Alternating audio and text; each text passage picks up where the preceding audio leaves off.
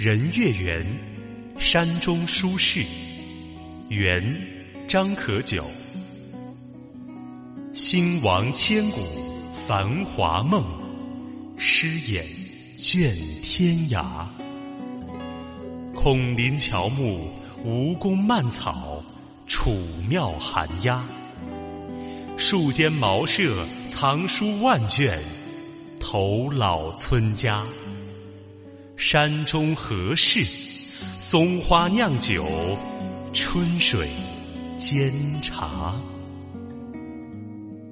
在这首散曲中，张可久感叹了古今的兴亡盛衰，也表达了自己隐居山野、知足的生活态度。